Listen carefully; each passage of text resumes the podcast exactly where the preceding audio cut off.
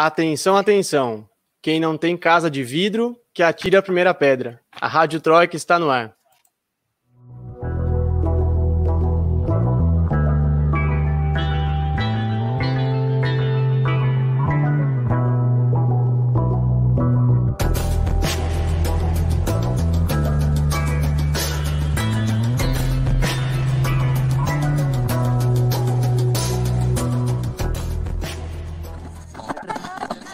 Rádio Troika. Sejam todos e todas muito bem-vindos, muito bem-vindas. Está começando o episódio número 5 da Rádio Troika, esse que é o podcast de política em três blocos aqui nos canais de Ópera Mundi. O episódio de hoje traz um, traz um destaque. Peru vira esquerda, Pedro Castilho dispara nas pesquisas. A gente vai falar tudo sobre o sucesso do candidato de esquerda à presidência peruana e a gigantesca vantagem que ele está abrindo nas pesquisas de intenção de voto sobre a candidata da extrema-direita, Keiko Fujimori. É, vai ter isso, vai ter destaque das nossos correspondentes, FBA Mundo, dica cultural, muito mais. Fica com a gente que o programa está sensacional. Eu sou Lucas Stanislau, repórter de Ópera Mundi, e como sempre não estou sozinho nessa missão. Recebam com muito carinho a repórter desse programa que mais canta Ai Carmela nos karaokês espanhóis, diretamente de Madrid, na Espanha, Camila Varenga. E aí, Camila? E aí, Lucas, boa noite. Boa noite, Natália. Boa noite para todo mundo que está assistindo a gente. Como sempre, um prazer estar aqui. Muito bom. E fazendo sua estreia aqui na Rádio Troika, temos a nossa querida é, repórter que tem o, o, cenário mais bonito aqui desse programa, devo dizer, diretamente de Edimburgo, na Escócia, Natália Urban. E aí, Natália? Boa noite, Lucas. Boa noite, Camila. Ótimo estar aqui. Estou bem animada para o programa de hoje. Sensacional, gente. É, quero agradecer já a audiência que está é, chegando aqui com a gente para acompanhar esse quinto episódio da Rádio Troca. Vamos passar direto para o nosso primeiro bloco, que carinhosamente a gente batizou de Aconteceu Aqui, onde nossos correspondentes trazem os destaques dos seus respectivos países. É, Camila, a campanha eleitoral pelo governo de Madrid tem sido uma amostra da tensão, do clima de acirramento político que o país está vivendo. É, essa semana, líderes da esquerda é, foram ameaçados de morte, né? Não só líderes de partidos da esquerda, mas também membros do governo do primeiro-ministro Pedro Sanches. Explica para a gente como foram essas ameaças e qual foi a repercussão disso aí. É, Lucas, é, a gente está entrando na reta final das eleições, né? O, as eleições acontecem na terça que vem, dia 4, e parece que agora vale tudo. É, foram várias ameaças de morte, né? Receberam ameaças de morte. O ministro do Interior é, do PSOE, que é do partido do, do Pedro Sanches, né? Fernando Marlasca, a chefe da Guarda Civil, a Maria Gomes, e o Pablo Iglesias, que é o presidente do Podemos. Eles receberam envelopes com balas de fuzil e bilhetes, né? É, falando diversas coisas. No caso do Pablo Iglesias, dizia: Você deixou os nossos pais e avós morrerem. Sua mulher, seus pais e você estão sentenciados à pena capital. É, seu tempo está se esgotando. No caso da chefe da, da Guarda Civil, pediram que ela renunciasse imediatamente. É, agora, recentemente, a ministra do Turismo também é, recebeu é, outro envelope com balas. Então, tá uma coisa muito preocupante, na verdade balas, munições, né? Armamento sim, sim, de... sim. Terrível. Bala de fuzil. E, terrível também o posicionamento da, da, atual governadora de Madrid, né, Ayuso. Ela chegou a falar que era um circo, isso descreditou as, as ameaças, o, o discurso da esquerda. Como é que foi isso aí? É, ela disse que ela também sempre recebeu ameaças de morte, que a política é assim, mas que ela não sai falando e que a, a fazendo o circo disso, que nem você disse. E né, ironicamente, claro, muito triste também, os Correios, acabei de ver que os Correios interceptaram um envelope dirigido a ela também com balas de fuzil. Então, ninguém está livre dessas ameaças, porque é uma ameaça à democracia, né? Não é uma questão de direita, esquerda, mais. Sim, a, além da Ayuso, é, membros do partido de extrema-direita, o Vox, também chegaram a questionar, né, o, a ameaça do Iglesias e até rolou uma tensão ali num debate, numa rádio, que ele até abandonou o debate. Foi, foi a Rocinha Monastério, né? Ela disse que, bom, ela já tinha descreditado as ameaças, e aí é, o Pablo Iglesias falou que era inaceitável ela ter uma atitude dessa, pediu para ela pedir desculpas, se retratar, né? E ela disse que não, e ele disse: não, eu vou embora, porque isso não é mais um debate democrático, enfim, o que eu estava falando não tem nada a ver com é, posturas de de posturas políticas, né? Tem a ver com a democracia e eu não quero formar parte de um debate com uma pessoa claramente antidemocrática. Depois ela tentou falar que, ah, não, eu só disse que não dá mais para acreditar nada é, do que o governo fala, né? Porque o Pablo Iglesias antes era o vice-presidente, vice-primeiro-ministro. Então, é, ele acabou indo embora do debate, é, era um debate da rádio, e agora também já não, não vão ter mais debates, os debates que iam ter foram cancelados. Esse, esse debate mesmo, a Yussi nem, nem tinha comparecido, ela não foi, então tá tensa a situação.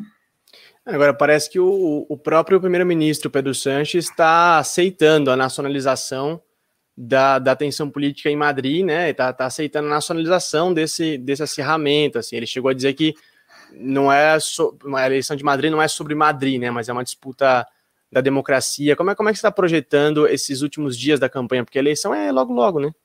É, exatamente. É, as pesquisas mais recentes dão maioria para o PP, vai ser o partido mais votado, mas o PP ainda vai precisar do Vox para governar, ou seja, a Wilson ainda precisa do apoio do Vox.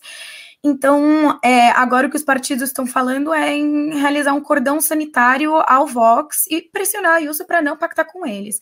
É, ela agora está numa posição complicada, porque o Pablo Casado, que é o presidente do partido, também não quer que ela pacte com o Vox, não porque ele é contra as posturas do Vox, mas porque ele acredita que isso pode prejudicá-lo é, em futuras eleições presidenciais, né? Futuras eleições presidenciais a gente chama aqui, mas enfim, futuras eleições para ser o primeiro-ministro. É, então, por isso ele não quer, mas ele já tinha dado autoridade para a Ayuso fazer o que ela bem entendesse em Madrid, então ele também não tem muito poder de decisão. E enquanto isso, a Ayuso está dizendo que se o PSOE e, e, os partidos de esquerda não querem que ela pacte com o Vox, que eles deem apoio a ela, né, para ela governar com maioria. É isso que ela está tentando, que convencer as pessoas a votarem no PP para ela poder governar com maioria sem precisar do Vox. Mas ela já disse que ela não vai pactar com o PSOE nem com nenhum outro partido que não seja o Cidadanos, né, que é o partido de centro-direita, mas o, o Cidadanos provavelmente não vai conseguir eleger nenhum deputado para a Assembleia de Madrid nessas eleições, então não, não tem o que fazer. É, ou ela governa sozinha, ou ela vai pactar com o Vox. Muito bem. Seguiremos acompanhando a campanha em Madrid e torcendo para que esse clima de ameaça de morte pare, porque isso aí é um Nossa, negócio por favor, por inaceitável. Favor. É, Natália, eu sei que você tem coisa para falar de Londres, algo de podre em Downing Street, mas antes, é, parece que tiveram novas restrições aí na Escócia, né, com relação à Covid-19. Explica para a gente como é que estão essas, essas restrições aí da pandemia e como é que está a situação é, do coronavírus em geral por aí. Olha, aqui a Escócia foi um dos países do Reino Unido menos afetado, sendo que o mais afetado foi a Inglaterra. Então, tinha dias que a Escócia era menos afetada do que o país de Gales e vice-versa. Essa semana, a Escócia reabriu as atividades de comércio não essencial é, mas que seja feito em áreas externas, né? Os famosos beer gardens, né? Os jardins dos pubs, as pessoas estão muito felizes com isso. E as áreas internas do café, mas sem consumo de álcool em área externa. Então, assim, é, estão ainda sendo muito cautelosos. Por um outro lado, é, o governo aqui da Escócia está recomendando sempre o tempo todo muito cuidado, muita cautela. É, você pode ver policiais mascarados em áreas que normalmente tem muitas pessoas andando e sempre lembrando as pessoas para elas manterem o distanciamento, para elas não relaxarem, porque aqui nunca foi obrigatório o uso de máscaras em área externa, somente em área interna. Então, é por isso que é importante que mesmo que as pessoas estejam é, é, andando na rua, que elas mantenham um pouco de distância umas das outras. Principalmente porque agora que esquentou para os padrões escoceses, vamos dizer né, assim, Então as pessoas fazem mais atividades ao ar livre. E então, assim, a gente está aos poucos desconfinando, mas com muito, com muito cuidado e com muito medo também de uma terceira onda, né?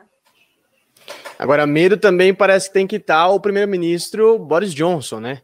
Ele, uma matéria do jornal Daily Mail, no domingo, se eu não me engano, publicada, trazia ali declarações que ele teria dito, é, o Daily Mail citava fontes próximas ao governo, né?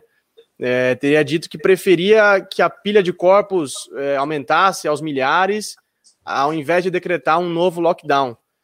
O Boris Johnson negou veementemente essa, essas declarações, mas o, outros jornais repercutiram isso também, foram atrás de fontes próprias que acabaram confirmando também essa declaração. Explica essa história para a gente, Natália. Qual que é essa dor de cabeça agora que o Boris Johnson está passando? Olha, o Boris Johnson não está tendo um momento muito bom. Essa semana foi uma semana difícil para ele, merecidamente difícil, vamos dizer assim. É, depois que saiu essa matéria no Daily Mail, primeiro que as pessoas acharam muito suspeito, porque é um tabloide, né? Vamos deixar aqui claro, é um tabloide, é um jornal que tem uma credibilidade muito complicada mas é um tabloide sempre que sempre foi favorável aos conservadores e aos planos dos conservadores. Então isso ficou muito suspeito, né?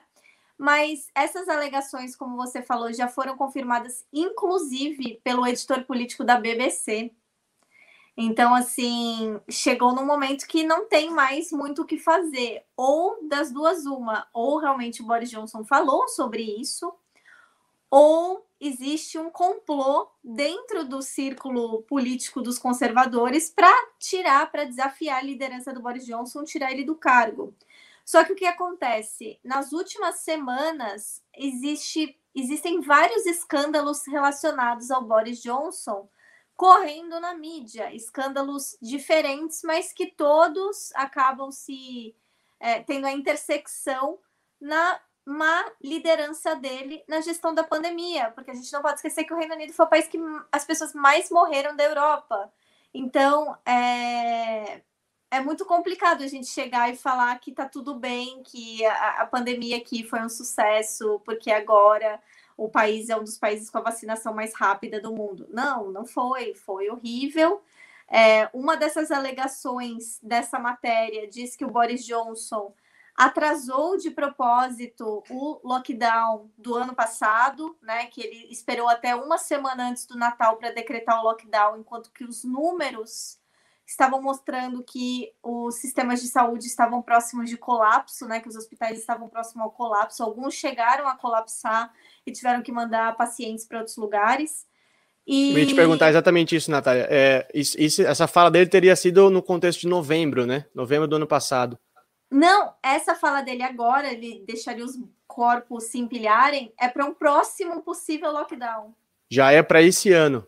Sim, se acontecer alguma coisa horrível agora, nesse desconfinamento, porque vale lembrar que ano passado também baixaram os números, etc., o governo fez um plano para estimular as pessoas a irem para os pubs comer mas a gente ainda nem vacina tinha. Então, obviamente, que os números aumentaram, eles estimularam as pessoas a consumirem, viajarem, curtirem o verão, curtirem a vida como se não tivesse né, pandemia. Os números aumentaram, o governo começou a tentar é, postergar o máximo possível é, medidas de confinamento, e não só medidas de confinamento, medidas de restrição econômica, tipo fechamento de lojas, restrição nos restaurantes.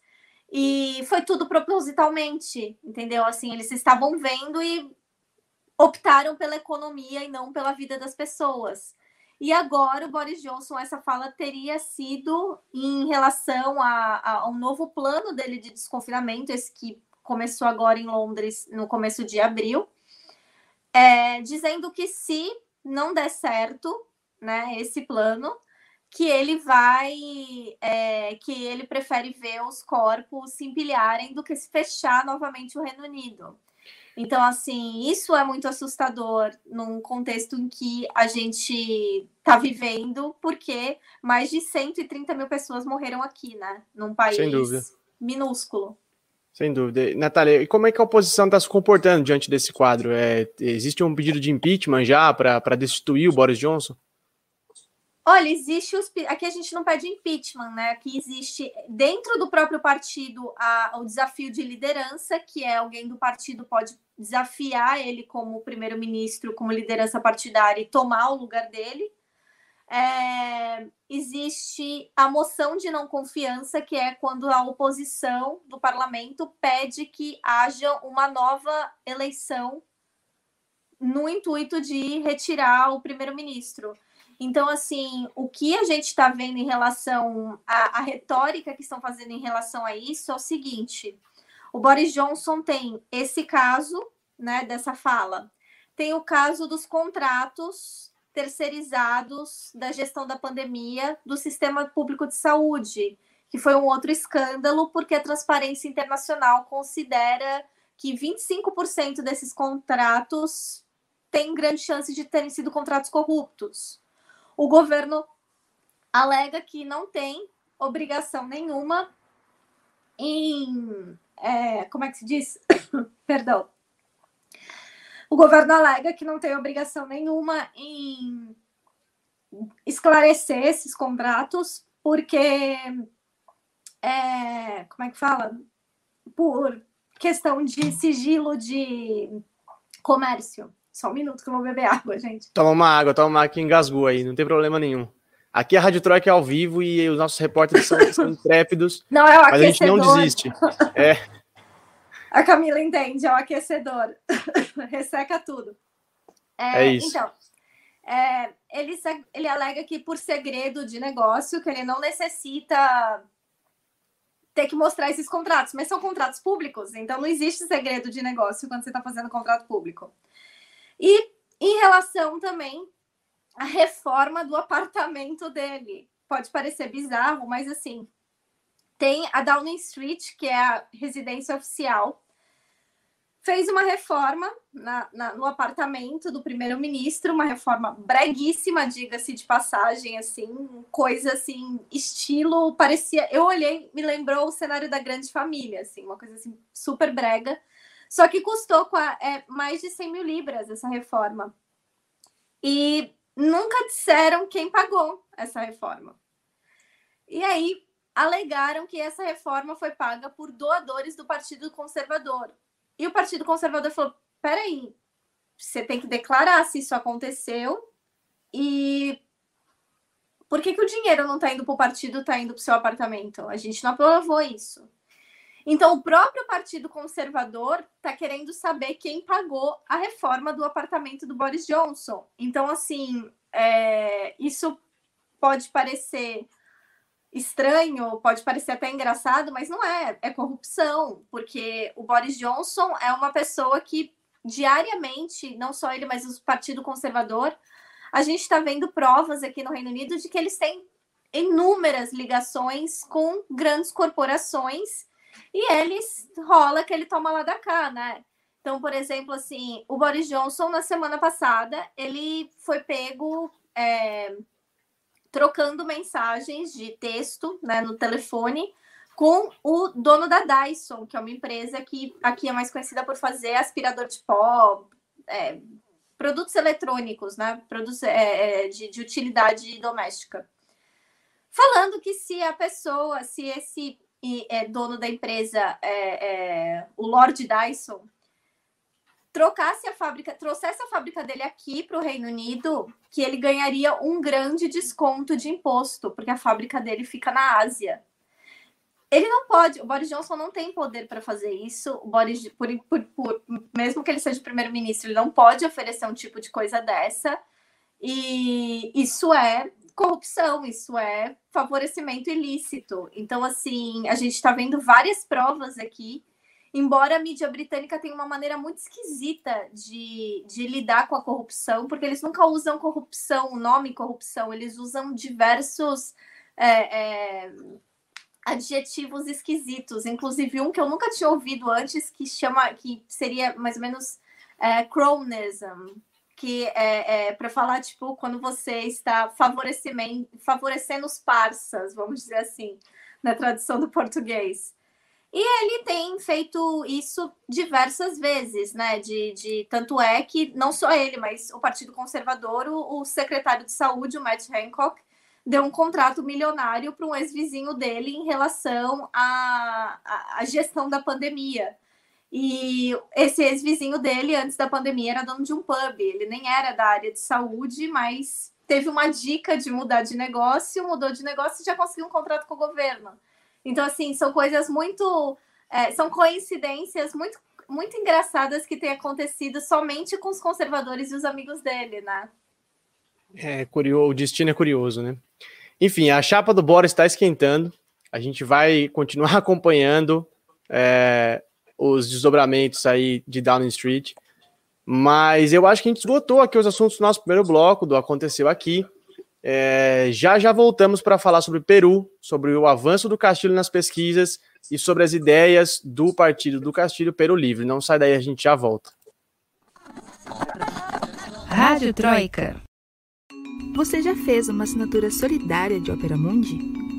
Com 70 centavos por dia, você ajuda a imprensa independente e combativa. Acesse www.operamundi.com.br barra apoio.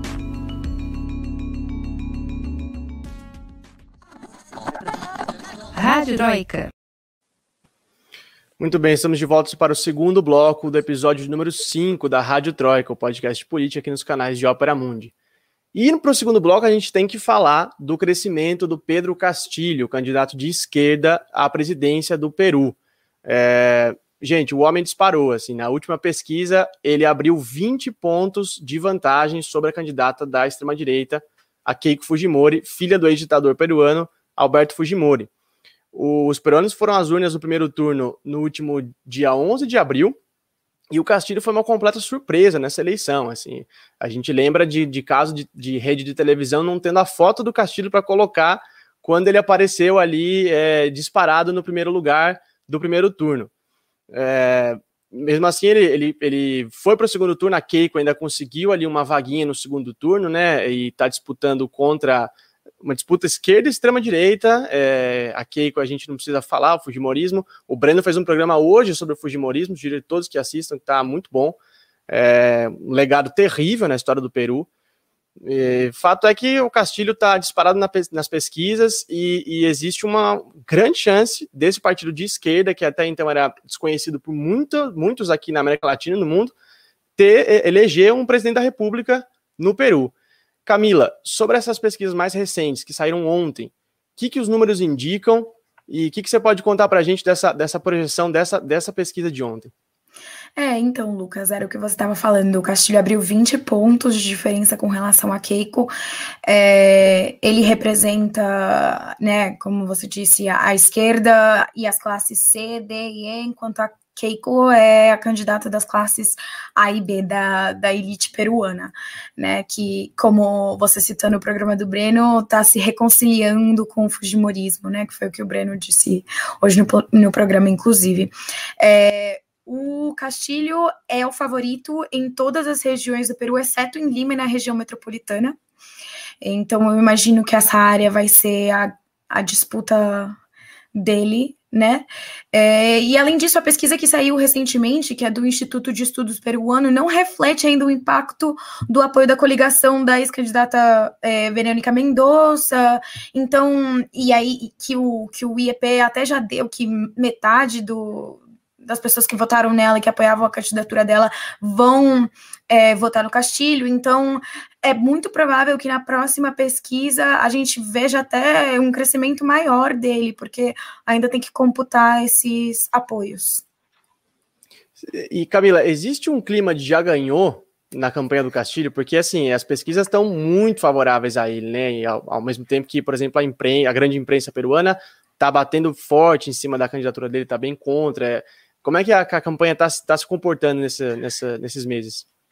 É, sentimento de já ganhou não tem ainda, porque ainda tem muito chão. As eleições são só no dia 6 de junho, então não dá para considerar que o jogo tá ganho, sabe? É, tanto que o Castilho, ele tá tentando, ele tá reformando o programa dele para poder justamente manter essa vantagem que ele tem. Então, por exemplo, o programa que ele tinha, programa de governo dele, ele tinha feito antes da pandemia e não entrava, não levava em consideração as necessidades que a crise sanitária está gerando. Então, ele já criou um, um plano pandemia que ele chamou para poder incluir todas essas novas questões que estão surgindo conforme a bola está rolando, sabe? Então, eu acho que sentimento de que tá garantido não tem, mas eu acho que tem sim um sentimento de confiança, porque apesar dele também estar tá sendo criticado na mídia e tal, a Keiko também tem uma imagem muito negativa, né? Ela tá sendo investigada pela promotoria, enfim, a população tá se vendo representada no Castilho, então é, com certeza eles vão se aproveitar do fato de que eles têm essa vantagem muito grande, mas é, com muito cuidado para garantir que isso se mantenha até o dia das eleições. É, lembrando que a Keiko chegou a ser presa já, né? Acho que, se não me engano, no ano passado ou, ou retrasado, que ela tem várias acusações de corrupção pesando contra ela. Uhum. Mas esse, esse tema do, do, programa do partido, Natália, eu acho muito interessante, porque é, o Castilho ganhou uma relevância agora no debate latino-americano, que faz a gente se perguntar, né, quem é o Castilho e quem é o Partido Peru Livre, né? É um partido que lá no programa se diz marxista, leninista, mariateguista. Então, assim, quem é o Castilho, quem é o Peru Livre? Olha, é, o Castilho é um professor, né, sindicalista, rondeiro, que, para quem não sabe, né, os rondeiros é, é uma milícia popular campesina no Peru, muito similar aos Poncho Rojos da, da, da, Bolívia. E eles são, assim, quase que uma. Vamos dizer, eles mantêm a lei e a ordem em lugares onde a polícia não chega no Peru. Então, assim, eles é, é, são, assim, bem conhecidos pelos campesinos.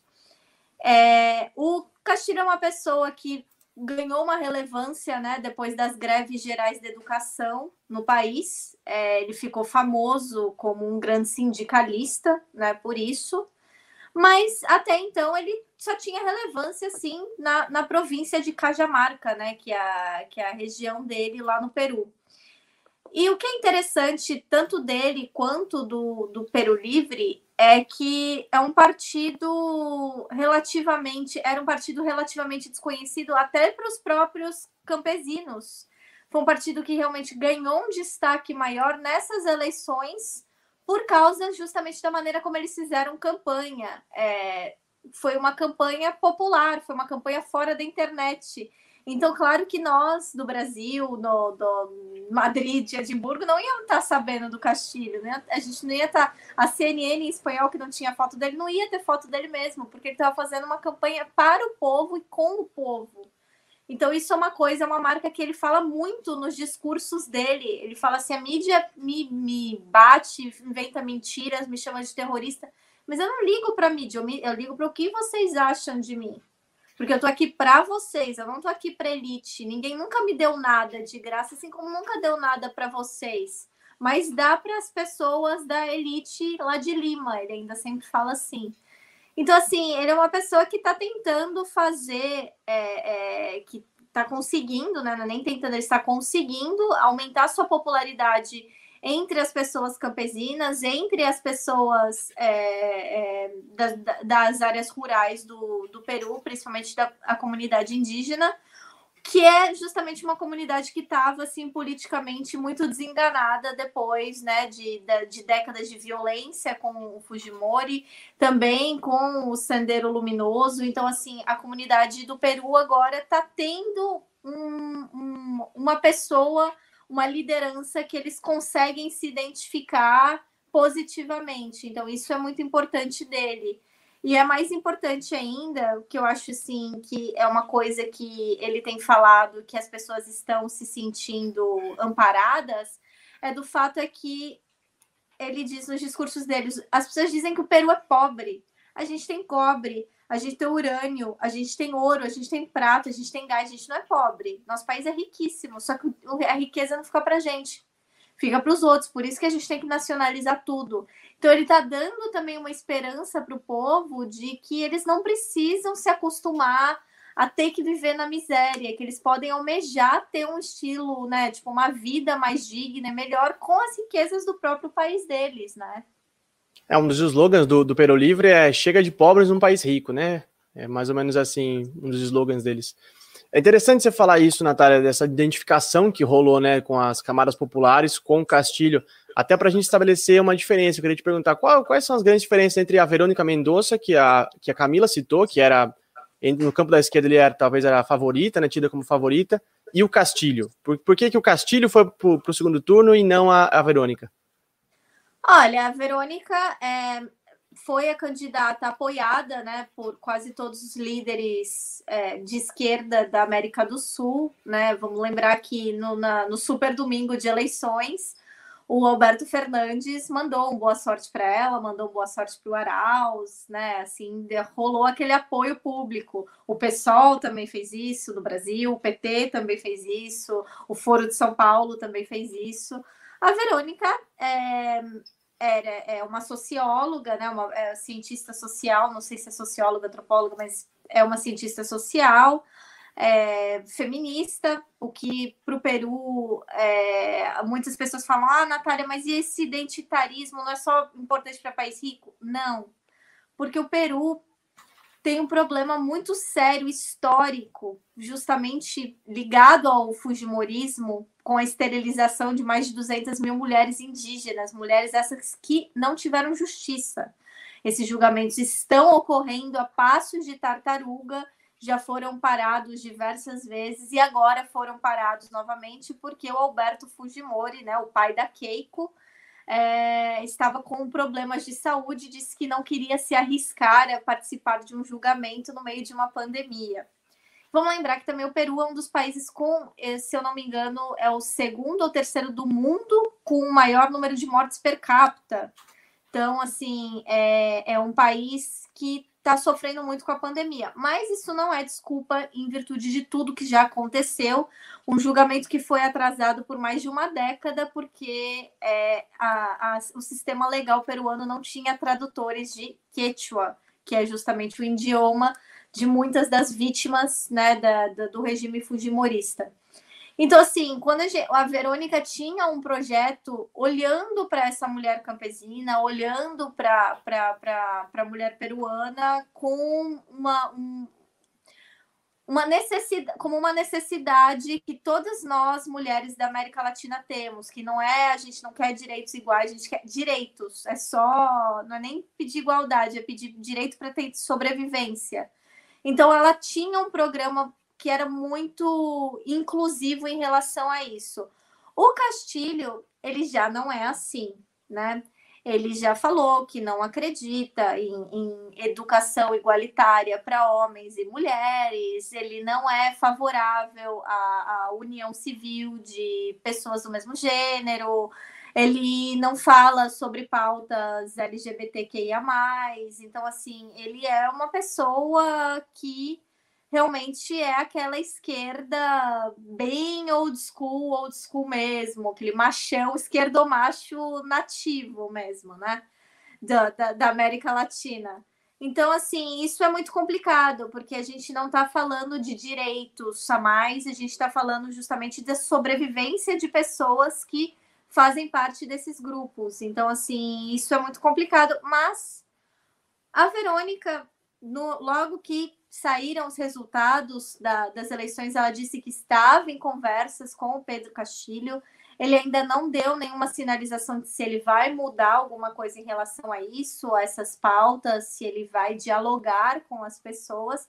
Eu sei que é, entre as feministas dos outros países da América Latina, é, as pessoas até brincam, né, de uma maneira meio triste, falando assim: o Peru tem uma escolha difícil, porque é, você não pode pensar em toda uma pauta econômica de esquerda que é ótima do Pedro Castilho, nacionalização, reforma agrária, direitos para a população indígena, sem esquece, esquecendo justamente das mulheres e da homofobia, transfobia que mata pessoas diariamente, não só no, no Peru, como no Brasil e no resto do mundo também, né? Sem dúvida, ele vai ter que, ele vai ter que se atualizar nesse sentido, né? Tem, tem um outro ponto muito interessante, que até foi uma pergunta do Diego Ruas aqui, ó.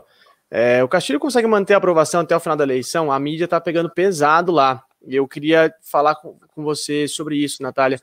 É, existe uma campanha da grande imprensa, que a gente pode chamar de campanha até, porque não é nenhuma cobertura desfavorável, que editoriais, assim, incessantes contra o Castilho, contra a candidatura do Castilho, é, capas de jornal, eu cheguei a ver uma capa de jornal do Peru 21, é, em, em, com pele de cordeiro, eu acho que era isso, uma foto do Castilho escrito com pele de cordeiro, então é um, é um tom bem, bem pesado, assim, bem, bem hostil contra a candidatura dele.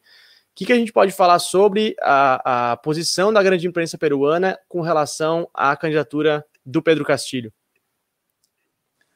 Olha, a grande imprensa peruana que não conhecia o Castilho, que não falava dele né, como um possível presidenciável, era apenas mais um, porque a, vamos lembrar que a eleição do Peru tinha muito candidato, né? O Castilho não teve, é, o que eu sempre falo, não é que o Castilho foi super votado, é que os outros foram menos votados que ele, né? Porque a gente teve um, um índice baixíssimo de adesão nessas eleições. E não a grande imprensa né, peruana, assim como a grande imprensa brasileira, assim como todas as grandes imprensas, ela é financiada pelo grande capital. E o grande capital não quer uma pessoa campesina que fala que vai nacionalizar o país inteiro, que vai fazer reforma agrária e que vai mudar é, é, basicamente toda a economia do país e quer fazer uma nova constituinte. O, o, as pessoas não querem isso, as pessoas querem continuar mantendo o padrão de vidas que elas mantêm, de exploração, né? O máximo de exploração que puderem. Então, obviamente, elas falam, né? Tanto que quando ele estava com esses rondeiros, esse último discurso dele com esses rondeiros foi, foi me chamam de terrorista, tentam ligar ele justamente com né, a, a, o movimento Sendero Luminoso, tentam ligar ele com é, é, a luta armada campesina, assim como tentam ligar, ligar o Vladimir Seron, que é o líder do Peru Livre também, que é um médico, tentam ligar a família do, do, do Vladimir Seron, a família do Pedro Castilho, acusaram essa semana a família do Pedro Castilho de ser funcionário público porque ele colocou eles em cargos públicos. É, então, assim, eles estão fazendo uma campanha descaradamente mentirosa contra ele, só que aquilo, né? Ah, o, público, o eleitorado dele é um eleitorado que não consome essas mídias. Então, essa campanha difamatória vai chegar justamente para as pessoas que já não iriam votar nele mesmo assim, que são as pessoas das grandes cidades. Eu até achei sensacional que eles fizeram no Peru alguém pagou um outdoor gigantesco no Peru dizendo, né, que o socialismo nos levará ao comunismo, como se isso fosse uma coisa assim negativa. Eu falei assim, falei, nossa, olha lá a oposição peruana lendo Marx. É isso, é isso. São os o, o medo e delírio no Peru, né, parece. Gente, eu é. acho que eu acho que a gente esgotou aqui os assuntos do nosso segundo bloco. A gente vai seguir acompanhando a campanha eleitoral. O Peru volta às urnas no dia 6 de junho para definir o próximo presidente ou a presidenta, né? Se a Keiko for eleita. É, se a cobertura em Opera Mundi, a Opera Mundi está cobrindo muito bem o tema das eleições peruanas e a gente segue de olho no Castilho aqui para ver como é que ele vai se livrar de todas essas contradições que estão colocadas aí é, até as eleições. É, a gente volta daqui a pouco para o terceiro bloco da Rádio Troika, que é o nosso do FBA Mundo. Não sai daí que a gente já volta. Rádio Troika. Inscreva-se no canal de Ópera Mundi no YouTube e ative as notificações para não perder nossos programas. Curta e siga nossas páginas no Facebook e no Twitter. Ah, e não esquece de seguir nossos podcasts na sua plataforma favorita.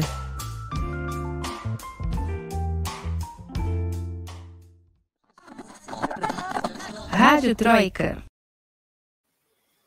Estamos de volta para o terceiro bloco da Rádio Troika, o nosso xodó FBA Mundo. Se você chegou agora aqui na Rádio Troika e não sabe o que é a FBA Mundo, é o seguinte: inspirados diretamente no grande jornalista brasileiro Stanislau Ponte Preta, que criou o FEBAPA, o Festival de Besteiras que assola um país, lá em 64, na época da ditadura militar. A gente resolveu trazer aqui um novo festival, o Festival de Besteiras que assolam o mundo. É, cada um de nós vai trazer uma notícia absurda, bizarra que aconteceu na semana, e a gente vai comentar.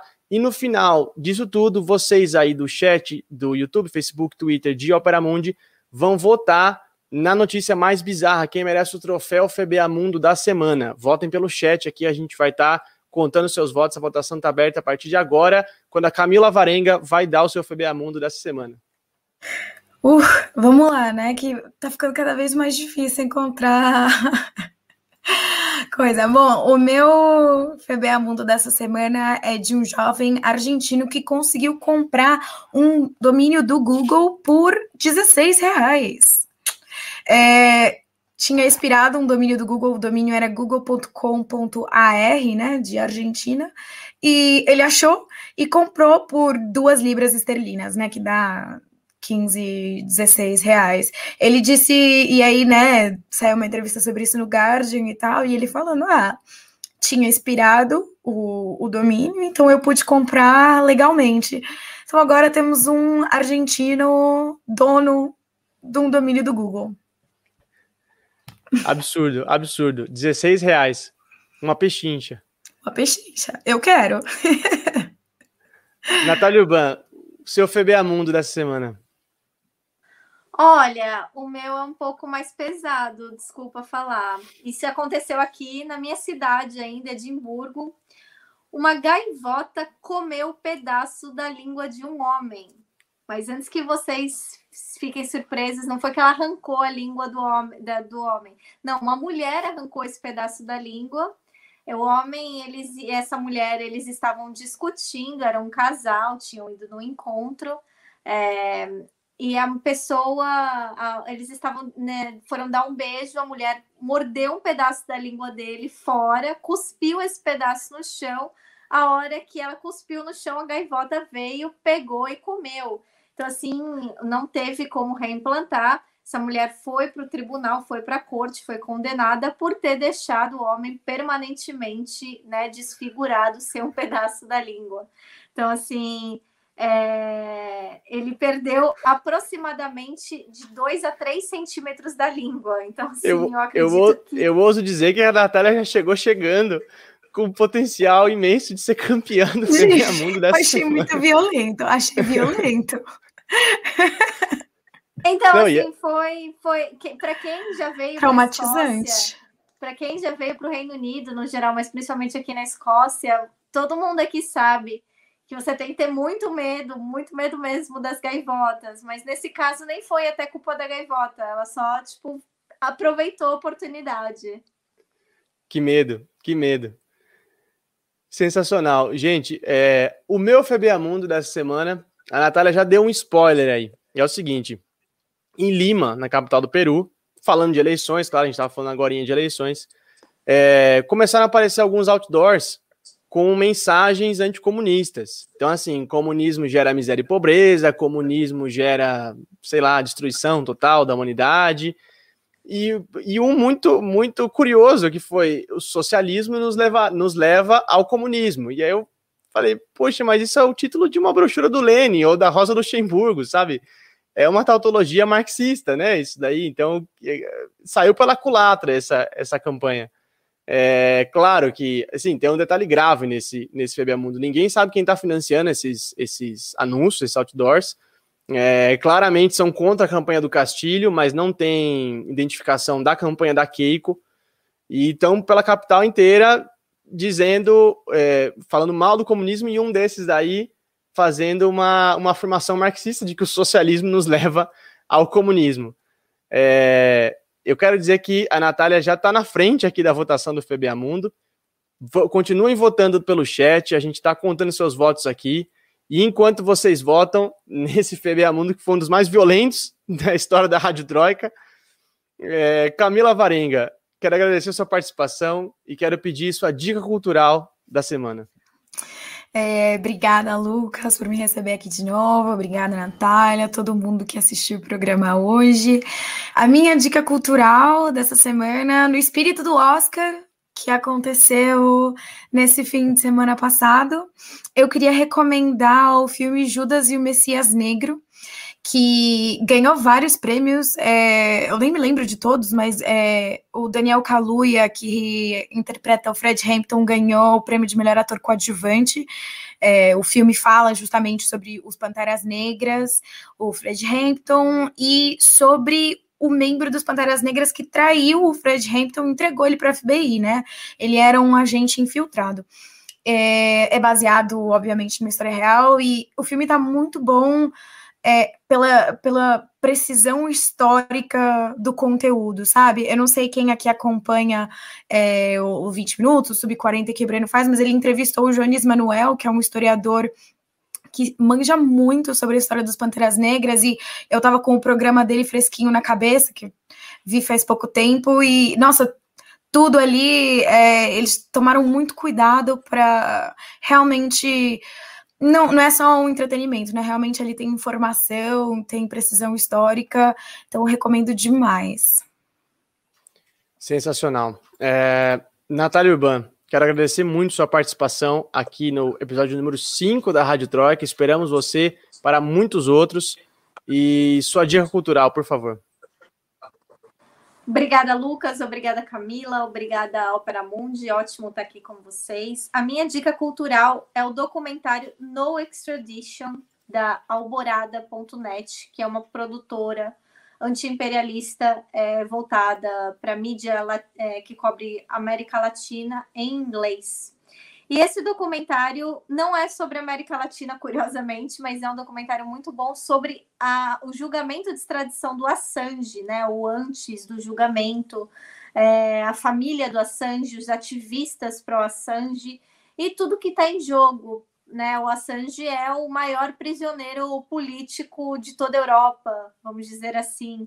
E a gente tem que lembrar que enquanto nós temos a mídia, inclusive a mídia brasileira, gritando pelo Navalny, ninguém nunca gritou pelo Assange. Que... E o documentário fala muito sobre isso, fala que como o Assange, as pessoas normalmente são presas por fazer alguma coisa errada e o Assange está preso por ter feito certo. Então acho que o documentário mostra muito disso, mostra muito da tristeza né, da família do Assange, da esperança dos ativistas e do perigo né, que nós estamos enfrentando todos né, como jornalistas né, de, de, na questão da liberdade da imprensa. Né?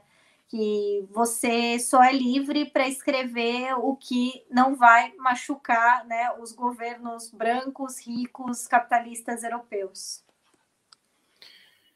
Muito bom. É, eu vou seguir a Camila aqui nessa semana, vou também com o Oscar e vou recomendar o grande filme 7 de Chicago, que conta a história ali de um julgamento de sete ativistas é, que participaram de, do, daquele protesto que foi brutalmente reprimido na Convenção Democrata lá nos Estados Unidos, em 68. O filme é baseado em história real, né?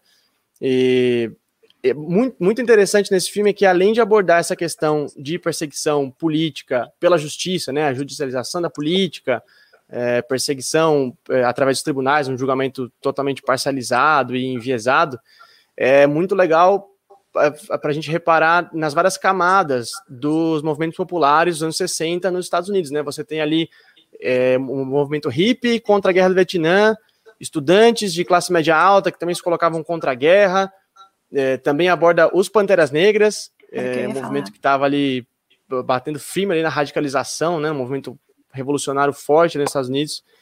É um filmaço, não ganhou nenhuma estatueta, porém eu, eu, tô, merecia. eu tô com de Chicago, merecia, também acho que merecia. Sacha Baron Cohen tava, tá, tá sensacional nesse filme aí, viu? Gente, eu quero dizer que pela até onde eu tinha contado aqui, ó, pela pequena diferença de um voto, Natália é campeã do FBA Mundo dessa semana. Já estreou com vitória, Natália. Parabéns. Muito obrigada, muito obrigada, Gaivotas, que sempre me fazem ter medo de sair de casa. Pelo menos uma vez ganhei por causa delas. Esse prêmio vai para vai as Gaivotas de Edimburgo. Gente, eu quero deixar a programação com vocês aqui, ó, antes da gente encerrar o programa. Amanhã, dia 28, às 11 horas da manhã, 20 minutos de entrevista com o Breno Altman. Vai bater um papo com a jornalista Florência Costa sobre a situação da Índia, que está muito grave ali. A Índia voltou no noticiário forte ali com recorde mundial de casos de Covid. Na quinta-feira, dia de sub-40, o Breno vai receber o diretor executivo do Sindicato dos Metalúrgicos do ABC, Aroaldo Oliveira. E na sexta-feira, às 11 da manhã, o prefeito de Araraquara, Edinho Silva, vai conversar com o Breno sobre os êxitos do combate, no combate à pandemia lá na cidade dele, de Araraquara. Na segunda-feira que vem tem Roda Mundo, apresentado pela minha querida colega Fernanda Forgerini. E a gente está de volta na terça-feira que vem, aqui às 19 horas, ao vivo, sempre nos canais de Opera Mundi. Amanhã você vai poder acompanhar esse episódio através dos, dos, dos plataformas de podcast, na sua plataforma favorita. É, é isso, até semana que vem. Um beijo, obrigado pela audiência e até a próxima.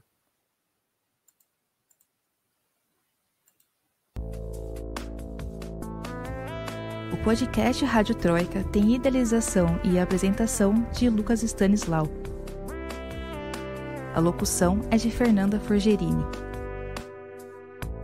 Supervisão de Haroldo Cerávulo Cereza e Rafael Targino.